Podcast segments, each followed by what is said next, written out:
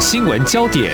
焦点时事探索、两岸互动交流，请听中央广播电台新闻部制作的《两岸 ING》。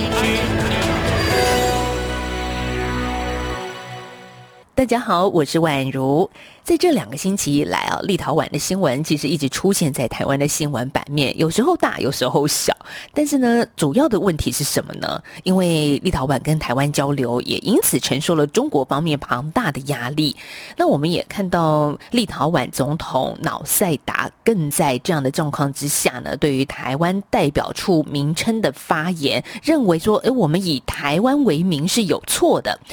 其实过去一年啊，台湾跟立陶宛不但在去年取得互设代表处的一个共识，那十一月份呢，更是以这个台湾为名，好，去年十一月在立陶宛设立了驻立陶宛的代表处，正式的挂牌。而这个星期，立陶宛方面也表示说，台湾的办事处呢，渴望在今年春天开始运作。台立关系哈，台湾跟立陶宛的关系好，但惹得中国方面不太高兴。经济上封锁立陶宛，那中断经贸的往来；在政治上呢，呃，两国的关系就是立陶宛以及中国的关系也是急转直下。所以今天我们要来看这条新闻该怎么看呢？节目中我们访问到的是辅仁大学意大利语系主任，同时也是外交及国际事务学程的召集人张梦仁老师。哎，张老师您好，主持人。好，各位听众，大家好。好，老师，我们先来看一个，就是在前阵子引起台湾方面轩然大波的，就是脑塞达，好，立陶宛的总统，他说台湾代表处的名称就是挂上“台湾”这两个字，其实是有错的，就是这个外交部方面呢，其他的人没有跟他协调。可是我一直觉得这件事很古怪，这这是可能的吗？我研判。就更名仪式没有跟总统协调，这有点让人不敢置信。就像主持人所说的，您的狐疑其实是有道理的。立陶宛的制度跟台湾类似，总统主掌外交跟国防，而且总统也是直选出来的，怎么可能越过总统不跟总统讨论外交方面的事宜？除非说总统他是他仅是个橡皮图章，不然应该不太可能。因此在隔天，我们就看到立陶宛的外交部长他随即澄清，一切都曾经跟总统讨论过。嗯，因此很明显的无党籍总统，而且他现在又与联盟政府交恶，哦，跟总理的关系不太好。他应该是看到执政党的民意支持度极度下滑，让总统看到可以见缝插针的机会。也许可以扳倒总理，或者是让民意呢更超越总理。所以，总统跟总理在立陶宛是一个不一样的政党。总统的发言毕竟代表一个国家呀，那这样子很怪。我真的觉得到现在我们也看不太懂，到底要他们是在演哪一出，或者是说我们其实，在看这个新闻的时候，就是立陶宛总统发言的时候，是要以他们的总理以及外交部长的发言为主调呢？如果以总统他是主掌外交跟国防大权的话，嗯，事实上，针对跟台湾社处，他应该还是有有发言的空间，因为他毕竟是主掌外交跟国防嘛。只是他现在如果把他跟总理之间的局域呢搬上台面，这样子可能会让国际见效，有点去质疑立陶宛他现在的国际立场，这样子反而是不好的。原话重现了，我们也说一下，就说立陶宛的总统瑙塞达他讲哦，我会认为不是开设台湾代表处有错，而是以台湾为名有错。这件事我没被咨询过。那至于代表处的名称，应该各方都能够接受，应信守国际承诺，不应损害立陶宛的国家利益。所以我们看出来，立陶宛的总统他也觉得两国其实交朋友没有什么错误，但是台湾这两个字是在国际上，特别是在中国的眼里非常的敏感。没错，那我我相信总统他除了现在跟总理关系不太好之外，而且他们两个关系不太好是打从疫情疫情，他认为总理他处理的不太恰当，嗯，所以从。处理疫情的角度方面，其实他就已经跟总理的关系已经有点不太好了。那我想，他目前会这么说呢，他应该有他很重要的考量方式啦。因为他本身他是一个很亲美的总统，所以亲美的立陶宛总统他居然胆敢冒犯美国，批评改名是一个错误的话，嗯我想他的考量应该是大概有几点嘛，像第一，中国的经经济胁迫升级已经已经算是奏效了，所以经过跨国公司还有本国企业他们联手施压总统，因此让总统他可能就急于想修补跟北京的关系。其次，因为很明显他已经把政争呢台面化了，他想要试图去争取不满选票的支持，哦，想要比总理呢更亲民、更有支持度。嗯再来第三个，目前他应该很明显看到立陶宛的经济势头是不太妙的，所以他可能试图想要抬高抬高价码，索取美国啊、北约啊进一步的市场的保证或者是安全的保证，甚至呢也想要获得欧盟的经济跟市场的保障。好，那最后其实，在前一段时间，欧盟的内部也也出现了一些不满的声音，因为他们认为立陶宛跟中国的关系不睦，然后立陶宛把整个事情呢上升到欧盟的层次，因为毕竟欧盟得要表态支持立陶宛，嗯所以有某些国家他就会认为说，立陶宛单单独跟中国关系不好，但是他想要以整个欧盟的角，欧盟的整体来对抗中国的话，这事实上会把欧盟给拖下水。所以我认为，这个亲美的总统，他之所以会改口，他想要迎合部分落井下石的欧盟成员国，因为他毕竟是有外交跟国防的权利，所以他试图让一些不满的欧盟成员国呢了解到，其实总统本身他是不想要开罪中国拖累欧盟。可是说实在，这件事情，呃，台湾跟立陶宛交好友好，那跟欧盟有什么关系呢？可是真的是有关系，因为中国在对立陶宛的施压部分，不是只针对立陶宛，它还针对跟立陶宛有经济往来的欧洲国家。我就发现，嗯，这件事情真的是越越越来越大了，因为。这些欧洲国家也受到了牵连，因为他们在有一些厂房，有一些这个贸易是跟立陶宛的，所以也被中国警告了。就是我们怎么来看这件事情？就是中国把商业这件事情成为他在外交上的一个重要武器呢？很多欧盟的观察家、欧盟的学者，他们就认为说，事实上中国把跟立陶宛之间的关系呢，整个把它欧洲化了。他想试图把立陶宛当成一个试验的场所。如果我今天对立陶宛的经济胁迫可以成功的话，假以时日，如果有其他欧盟的成员国想要挑战中国的权威，那他也可以炮制同样的方式。因此，实际上没有从“一带一路”获利，而且反而成为对中贸易逆差的中东欧国家，他们需要面对中国经由跨国公司的惩罚，然后间接抵制到他们的产品，然后最后达到经济胁迫升级的目的。我让这种产品仅仅占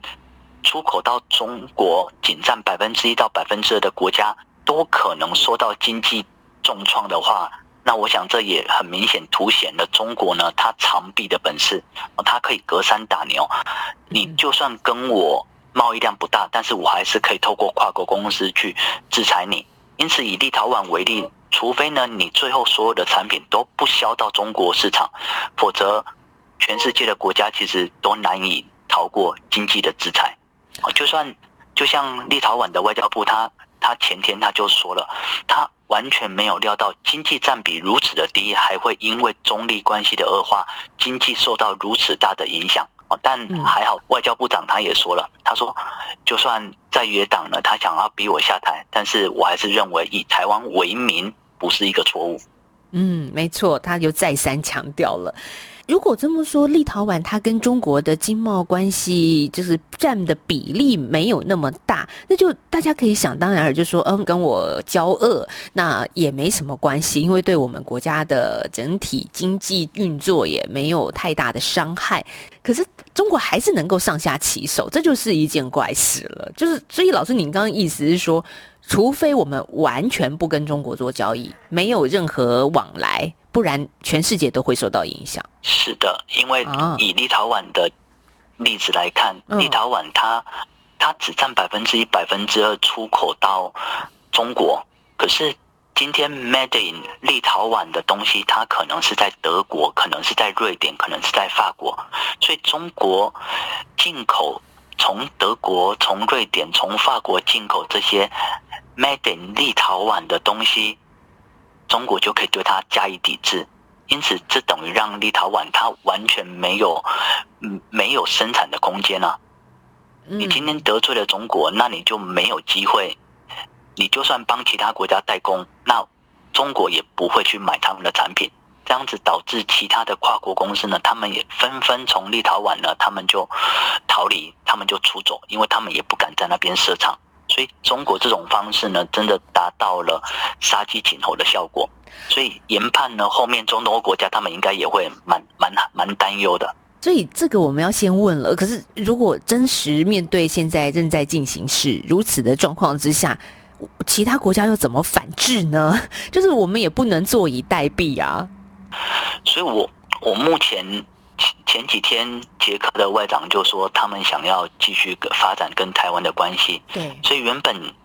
捷克有台的动作可渴望加大。但是他捷克包括其他中东欧国家，他却发现中国居然可以借由跨国公司达到经济惩罚立陶宛的目的，因此不管是捷克或者是其他中东欧国家，我想他目前呢应该会按兵不动，继续观望立陶宛的例子，好，这个可能性会比较高一点。但是最后的关键还是美国跟欧盟到底可以给予多大的支持？再来，因为台湾最近给了。两亿美金，所以我想，只要中东欧国家他们在外交方面、外交立场不过分刺激中国的架构之下，既然台湾都已经准备投注两亿美金的中东欧基金，那我想中东欧国家应该还是会尝试在经贸方面强化跟台湾的关系。那今天美国跟欧盟到底要怎么去去支持立陶宛？才可以让立陶宛呢远离中国的经济胁迫。那我想，这应该就是跟欧盟前一阵子他们做出了很多的重要的决策，比如说有一个叫做反反胁迫工具。今天如果有第三国他们威胁到欧盟的某一个成员国，借由关税的力量，借由市场的力量，达到经济胁迫的目的的话，那欧盟将会以反胁迫工具呢去对付。对方，可是今天如果欧盟想要通过这个所谓的反胁迫工具这个措施，那个恐怕是旷旷日旷日持久。嗯，因为今天你今天要通过一个法案，一定要通过很多的关卡，那立陶宛可能就已经破产了。法国它现在是刚好是主席国，欧盟的主席国。哦，上半年的欧盟主席国，所以法国他就呼吁其他的欧盟国家赶快先形成一个共同的立场，这样子才可以帮助成员国免于经济胁迫。好，有关这部分真的蛮重要的。同时，我们也看到中国的外交部在十号再次的敦促说，立陶宛你要纠正错误，同时也批评美方挑动立陶宛当局破坏一中原则。所以，嗯，台湾该怎么做，以及国际上该怎么样再加大力度声援立陶宛，有方法。我们下个阶段再请教张梦仁老师。大家好，我是台中医院副院长林少文。春节检疫专案上路，提醒您返家检疫期间严禁外出。检疫者可用通讯软体与同住者沟通，如需提供生活协助，务必佩戴口罩，避免直接接触。也提醒与检疫者同住家人，加强自主健康管理期间外出全程戴口罩，记录行程，禁止搭大众运输或到人潮拥挤场所。春节检疫专案相关资讯，请至机关署网站查询。有政府，请安心。以上广告由行政院与机关署提供。阳光就是阳光，成了我的翅膀。光就是阳光，人民自由飞翔。阳光就是阳光，世界在我肩膀。阳光是你，是我生命的翅膀。继续回到两岸 ING 节目，我是宛如。您现在所听到的节目，在每个礼拜一到礼拜五的晚上六点到六点半播出。那我们这集节目访问到的是辅仁大学意大利语系，同时也是外交暨国际事务学程的召集人张梦仁老师，来谈立陶宛跟中国跟台湾之间的一个复杂的关系哦。因为特别是在最近，我们看到与台湾友好的立陶宛呢，受到中国的压力，实在是。如排山倒海而来。老师刚刚也提到，是国发会将会成立两亿美元的中东欧投资基金，还有十亿。对，十亿美元的融资基金，这其实在这个礼拜十一号，嗯，国发会这边也特别强调说，这个基金是投资基金，而不是员外基金。那这个其实投资基金跟员外基金这是有差别的，因为我我想到我们之前其实开放现场口音的时候，有曾经央广的听友反映说，哎，两岸在立陶宛的事务上似乎在上演一种金元外交争夺战哦。老师，我想说，从您那个研究。外交战略的角度来说，我们现在怎么去定位两岸之间在立陶宛的处理上的一个态度呢？今天如果以中国的立场来看的话，他当然就认为说，今天立陶宛这个小国居然敢挑战我的权威，你今天以台湾的名义去射出，那你你明显就是挑战我一中政策，因此中国当然加以制裁。可是，在制裁的过程之中，台湾当然马上加大。价码，我们要巩固跟立陶宛的关系。那中国目前在非常盛怒的情况之下，他当然先是以惩罚的方式，他目前应该是还不太可能会金元加码。但如果回过头来，如果今天立陶宛他也许示弱，开始态度变软的情况之下，也许中国他。也会慢慢的加大“一带一路”的价码。啊，毕竟立陶宛初衷就是因为它在“一带一路”上面没有享受到中国的好处，中国出口到立陶宛的很多，好，同样的到捷克也是非常多，对，但是从他们国家进口的很少，反而变成了经济赤字，所以这从这跟。之前加入“一带一路”的初衷不一样，我想要享受你很大的市场，就到最后反而我是经经济赤字，所以在这个情况之下，如果立陶宛开始示弱，开始对中国想修补关系的时候，我想中国可能也会也会出一些钱，我来协助这些中东欧国家。那到时候台湾，嗯，难道要继续再加码吗？所以我想。这时候，另外一个解方的方式，如果今天想要让我们的加码呢，可以大概就是维持这样子的话，我想可能要再拉入其他国家的帮忙，因为事实上日本最近的动作其实也蛮大的，他们正在招招兵买马，所以他把法国啊、其他欧洲国家全部拉进他的阵线，把澳洲拉进他的阵线，也试图拉拢印度。哦，那在去年的时候。日本的外长他有飞到波罗的海三个国家，然后他还跟立陶宛呢成立了战略伙伴关系，然后承诺对他们加大投资。因此，我认为如果今天我们想要加码不要这么大，就是维持这样子就好的话，我们应该设法把日本给拉进来，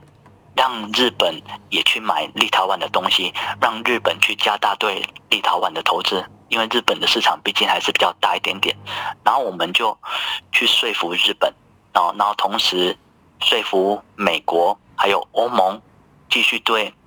立陶宛进行经济方面的协助，因为我想现在经济方面是大家正在看的。如果你今天没有对经济方面呢加大对立陶宛的支持，那可能现在的执政党也非常的危险。如果当地民众的生活不好。他们也会透过选票把现在的执政党给请下台，好的意思吧？是这样吗？是因为现在非常明显，因为总统的支持度呢高于高于现在执政党的支持度哦，因为总统是无党籍，他跟执政党的他们的党是不一样的。好，不过刚刚也说到，台湾有个两亿美元的基金是要投资立陶宛哦。我们的官方也说到，它是锁定在半导体还有生技等领域啊，这也是台湾方面我们自己所建长的一块啦。所以，嗯，也希望说双方可以透过这样子的经济经贸上面的紧密往来，能够。再深化吧，因为政治上的深化，我想现在，嗯，中国这一边虎视眈眈了。但怎么样再深化，其实是台湾政府这一边也在思考的问题，同时也要拿出行动来。因为前阵子啊，老师我就看到，呃，立陶宛的一些产品，他们要输入到中国嘛，就是跟过去一样的一个既有的往来程序，但是中国不接受了，让很多的酒啊、奶水呀在海上漂。流，这其实是蛮糟糕的一个画面。然后还好，台湾就是马上我们就接受，而且我们当然也是有需要，所以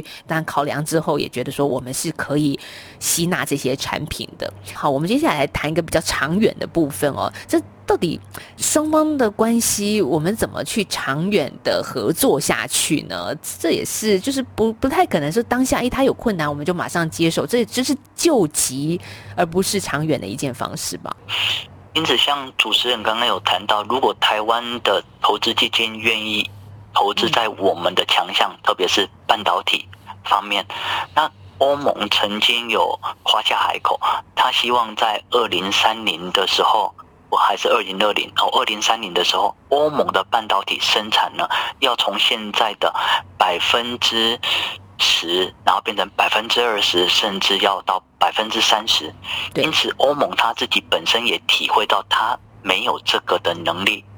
所以他一直想要把台积电给拉进来。嗯，那如果欧盟想要跟台积电一起合作在半导体领域化的话，那我们投想要投资在立陶宛，甚至其他中东欧国家的基金，包含在这个领域。那我们应该要试图把立陶宛拉进去欧盟跟台湾这三方里面的架构。一旦把立陶宛给拉进来半导体领域，然后刚好搭配欧盟的顺风车，因为欧盟已经打算一定要把把一个占比呢拉到百分之三二十三十这么的高。那未来立陶宛应该有立足之地，因为刚好加上台湾的基金呢已经投资进去了。那我们就好好在半导体领域跟欧盟还有立陶宛一起发展，甚至台湾方面也可以跟欧盟说，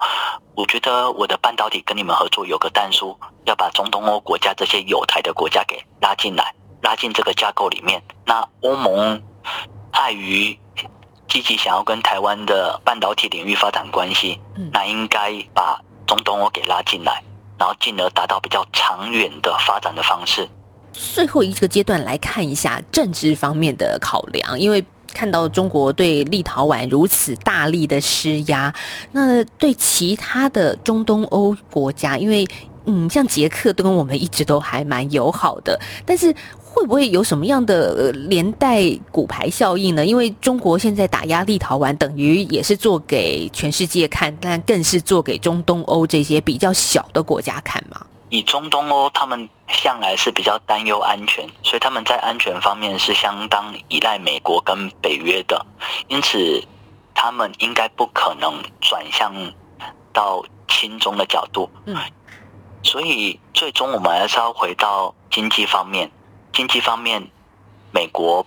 不能够像贸易代表戴奇，只是打个电话跟立陶宛。说，我一定在经济方面会支持你，但是没有做出进一步的举动。未来如果想要让中东欧国家不会不会冒动、不会照进的话，我们应该要要求美国甚至欧盟，真的要对经济方面对中东欧呢开放市场，加大他们的投资，哦，来安抚这些中东欧国家。那台湾应该要设法。去说服，特别是美国，因为中东欧国家在欧盟内部，他们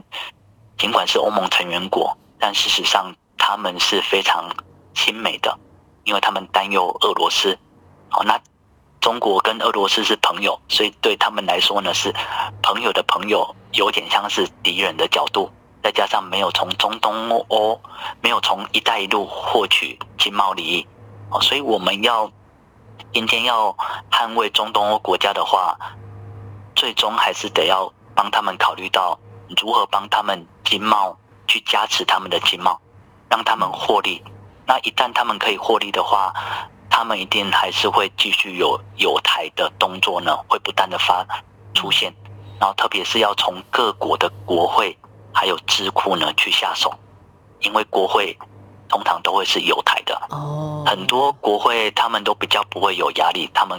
敢放手跟台湾发展关系，但是最终还是要看政府。譬如说执政者，其实他有更多更复杂的一些考量，但是至少国会这边的发言是嗯很明确的。我们看到，譬如说捷克这边很明显的支持台湾。好，但现在我们其实也看到诸多的评论啊，像有些学者就认为啊，为什么这一次立陶宛跟台湾之间这么样的友好，让中国不开心？那是因为立陶宛它采取的政策是亲美抗中，所以。嗯，不一定是台湾这么直接的关系。这种评论是认为说，因为亲美才是中国最不高兴的事情。老师，你是这么看吗？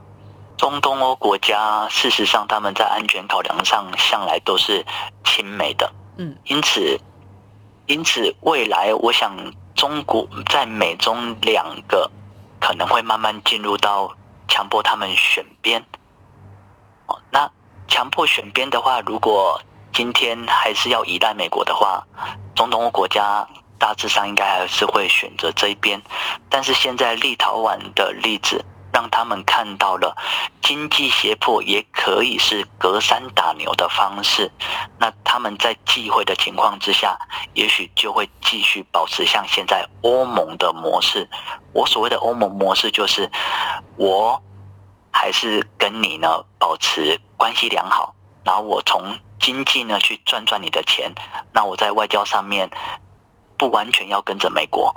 好，我不完全跟着美国，我还是跟你保持良好的关系。那外交呢，不要去挑战你，然后经贸方面呢，去赚你的钱，好，也许到最后呢，又会回到这种这种模式。最后，呃，我想说，老师是不是也谈谈，那台湾我们在里面到底可以扮演什么样的一个角色呢？嗯，比如说，呃，我们一直在这几年会强调，其实全世界来说，呃，我们是一个站在民主阵营这一块，那中国的压力很难阻挡。这些一起站在民主阵营的诸多国家，怎么去迎战像这样子的一个大型的压力？主持人提到非常好的观点，因为未来整个禁足的情况之下，除了经贸方面，我觉得民主价值也是一个很好可以区分敌我的态势。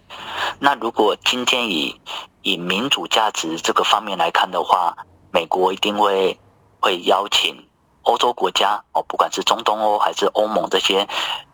比较旧大陆的国家，一定会邀请他们加入这民主的联盟。所以未来的方式，除了民主联盟的话，我想科技加上经贸，已经要打造一个民主的供应链，就是美国现在正正准备要提出的，而欧盟也提出了全球门户，哦，想要跟中国有别，你们是一带一路，我们是全全球门户，我们使用的是欧美模式的一带一路，所以未来的方向呢，应该要是。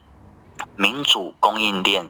加上科技加上经贸，把这个完全打造成同一个供应链，让其他的国家民主国家，它可以到欧美的底下去做代工，去帮他们生产，然后我们形成一个供应链。那只要民主的供应链形成，这里面加上科技加上经贸的话，我想敌我就可以分得非常的清楚。今天，如果你跟我的民主价值是不太一样的话，那我选择站在某一边，然后这一边呢，也可以给我民主价值，可以给我科技的资源，可以给我经贸的资源。那一旦打造这个民主供应链的话，我想这才会走得比较长久。的确，这是一个长久之计。民主科技、商业、经贸往来的供应链也正在形成当中啊。只是这个形成过程有一些阵痛期，也就是我们现在所看到的立陶宛它所承受庞大的中国压力嘛。好，我们在今天节目访问到的是辅仁大学意大利语系的系主任，同时也是外交及国际事务学程的召集人张梦仁教授。谢谢老师今天为我们所做的分析喽，谢谢。好，谢谢主持人，谢谢听众。好，谢谢大家的收听，我们下礼拜再继续聊，拜拜。